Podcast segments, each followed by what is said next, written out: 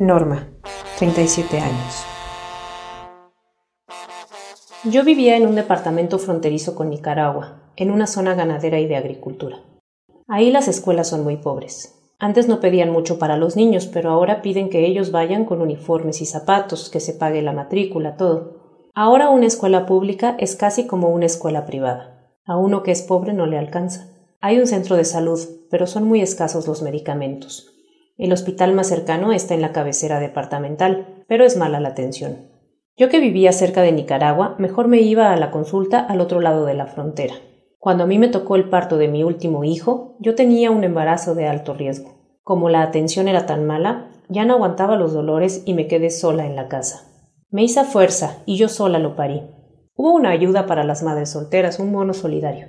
Siempre me apunté, pero nunca tuve la oportunidad de recibir alguna ayuda para mis hijos. La mayoría del país está así. Además, no hay seguridad en Honduras. Yo trabajaba en el campo, en las hortalizas de tomate, cebolla, chile dulce, chile jalapeño. Allá trabajo estable no se halla, solo en temporada de cosecha, cuando los dueños de hacienda siembran tal vez maíz o frijol. Trabajar largas horas en el sol es pesadísimo. Entramos a las cinco de la mañana y salíamos a las cuatro o cinco de la tarde. En una ocasión trabajé en las meloneras de Choluteca. Ahí me levantaba a la una de la mañana. A las dos de la madrugada llegaba el camión, porque viajábamos como dos horas para poder estar a las cinco en el mero punto de trabajo. Trabajábamos por hora, limpiando la planta del melón. A veces regresábamos a las seis, siete de la noche. Yo pesaba ciento veinte libras, pero en ese tiempo llegué a pesar como ochenta libras. Me puse calavera, calavera, porque Choluteca es muy caliente. Ahí hace mucho calor, y trabajar en el campo no es para cualquiera. Solo ganaba noventa y tres lempiras por día, pero a veces la necesidad lo obliga a uno a aceptar. Para trabajar en una casa, lo que se podía ganar era mil ochocientas lempiras al mes. Entonces para mí no era favorable, siendo madre de cuatro hijos. Toqué puertas, buscando lavada, planchada. He sufrido mucho. Hasta llegué a prostituirme para darle de comer a mis hijos. Es duro, pero ya no sabía qué hacer. A mis hijos solo les daba un arrocito cocido sin nada, porque no tenía nada. Esperaba que venían en la tarde de la escuela y no tenía nada que darles, yo lloraba. Una amiga me dijo Vamos a la frontera, vamos a hacer esto. Yo nunca lo había hecho en mi vida. Como yo vivía en la frontera con Nicaragua, fui a donde estaban los traileros. Yo sufría mucha violencia doméstica. Mi pareja era muy agresivo, violento, me golpeaba, abusaba de mí. Cuando yo no quería era a la fuerza. Él es pandillero. Cuando yo lo conocí no era así pero en la pandilla se acercó al alcohol, a las drogas, se me hizo más violento. Los pandilleros son agresivos, no tienen corazón. Lo denuncié, pero a veces se lo llevaban un día y al otro día en la mañana estaba ahí. ¿Será que esperan que le maten a uno? No sé. En una ocasión, él me quiso matar con unas tijeras y yo lo rayé con un picayelo. Medio se lo metí en la mano. Lo denuncié, pero no me escuchaban. En lugar de llevárselo a él, me llevaron a mí por 24 horas. Es muy común que se lleven a la mujer y no al hombre. Cuando yo decidí venirme, él me quiso matar. Me agredió con un cuchillo. Él andaba bien borracho y yo me pude defender un poco. Todavía tengo cicatrices. Si estoy viva, es porque Dios es grande. Entonces esta vez que sucedió esto, en lugar de ir con la autoridad, mejor me fui de Honduras. Iba a traer a mis hijos más pequeños, pero no podía sacarlos del país. Se quedaron con la abuela. Fue una decisión rápida. Sin dinero, a raíz, caminando me vine. Es muy duro entrar a México. Cada vez que veía un carro blanco corría al monte. Aguanté hambre, aguanté sed, porque la gente en el sur de México no le da agua a uno. Fui a casas a pedir agua y me la negaron. Fuera de aquí me decían como a un perro.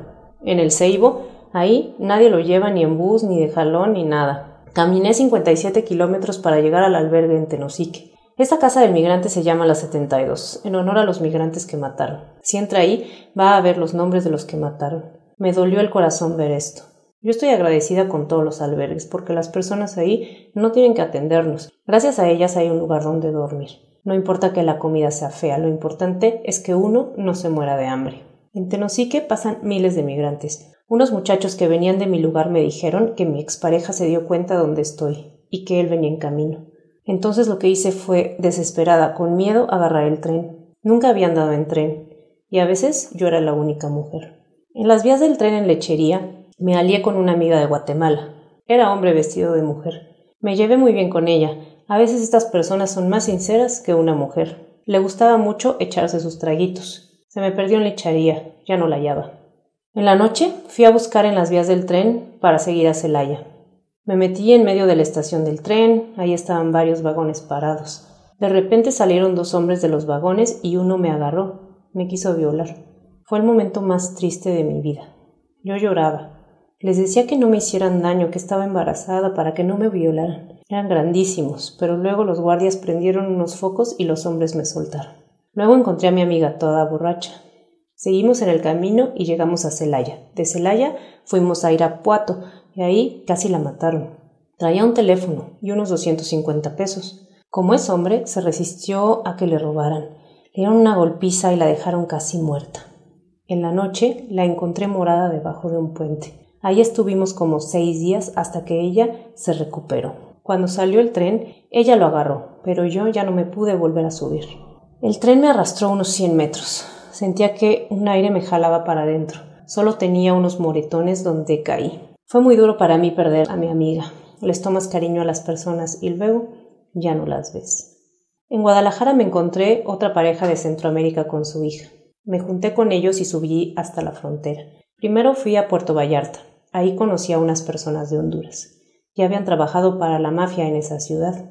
Me ofrecían trabajo, avisándoles si llegaba la Marina, los estatales, los federales. Por la necesidad acepté y me llevaron por unos días para que yo aprendiera. Luego me sentí un poco indispuesta, no aguanté, porque no hallaba ni entrada ni salida. Prácticamente era vivir en la calle, comer en la calle, tratar de bañarse en la calle. Me dio un poco de miedo también, así que decidí mejor irme de ahí. En la frontera intenté pasar, pero vi que estaba muy difícil.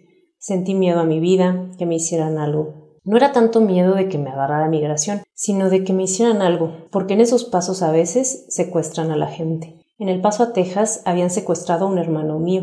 Trató de cruzar a lo bruto, sin polleros, sin nada, porque nosotros no tenemos la ayuda de nadie, solo de Dios. Se tiró a lo bruto y lo agarraron un grupo de secuestradores. Cuando ellos vieron que no tenía dinero ni familiares en Estados Unidos que pudieran pagar el rescate, lo soltaron a los diez días. Lo fueron a tirar en el monte, amarrado de pies y manos. Lo iban a matar, pero lo dejaron vivo. Fui a Mexicali, pero ahí nunca hallé trabajo. Dormí en la calle, no soportaba el calor ni el hambre. Luego venía un grupo para atrás y decidí irme para Guadalajara. Me vine en el tren. Llegué a los mochis en Sinaloa. Solo venían varones en el tren. Yo traté de aislarme porque venía sola. Ya no aguantaba el sueño y ahí me violaron. Cuando llegué a Guadalajara, yo no iba a decir nada, me iba a quedar calladita. Estaba desesperada. Busqué a migración para entregarme e irme, pero ese día migración no estaba trabajando. Entonces me vine al albergue y cuando me entrevistaron ya no aguanté el llanto y tuve que decir que me habían violado. Me llevaron al hospital donde me dieron un tratamiento para prevenir un embarazo y una infección. También me hicieron una prueba rápida de VIH y me dieron un antirretroviral. Fue muy duro. No quiero regresar a Honduras. El país necesita fuentes de trabajo, un sueldo mínimo para mantener a la familia. En San Pedro Sula están las maquilas, pero uno tiene que ser estudiado. Yo apenas pasé mi sexto grado, me considero analfabeta. Además, le piden muchos papeles a uno, los antecedentes penales ya valen 300 lempiras. ¿De dónde voy a sacar esto? 300 lempiras para mí es como el oro. Quisiera que se acabara la violencia de las pandillas, que no hubiera violencia doméstica. Allá la mayoría de los hombres son machistas, les gusta pegar a las mujeres, no lavan un plato. Quisiera que cambiara todo esto. A nuestro presidente, los hondureños le decimos Juan robando. Si no estuviera él, el país no estaría patas arriba. No habría necesidad de salir de Honduras arriesgando la vida. Al inicio, mi idea era irme a Estados Unidos, pero ya no quiero. ¿Qué voy a hacer sin ayuda de nadie que me eche la mano? Ahorita con lo difícil que está, no me van a dar asilo allá. Cuando llegué a Tenosique, me orientaron que tenía la posibilidad de pedir refugio y lo pedí. Me esperé cinco meses, pero nunca me dieron una respuesta.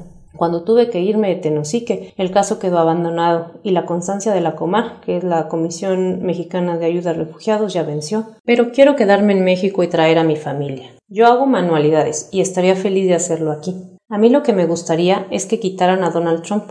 Hay personas que entienden, hay otras que no lo entienden. Si ese señor no fuera así, o si en México no nos casara tanto migración, no habría tanto riesgo para los migrantes. Viene uno huyendo de la delincuencia, de todo, y viene aquí con el temor de que lo agarre migración.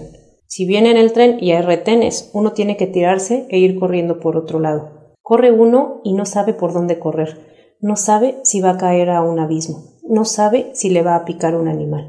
No sabe si por ir corriendo lo va a matar un carro. Eso es perder la vida a uno. Yo creo que Estados Unidos y México tienen culpa, porque si no fueran tan duros con los migrantes, nada de esto pasaría.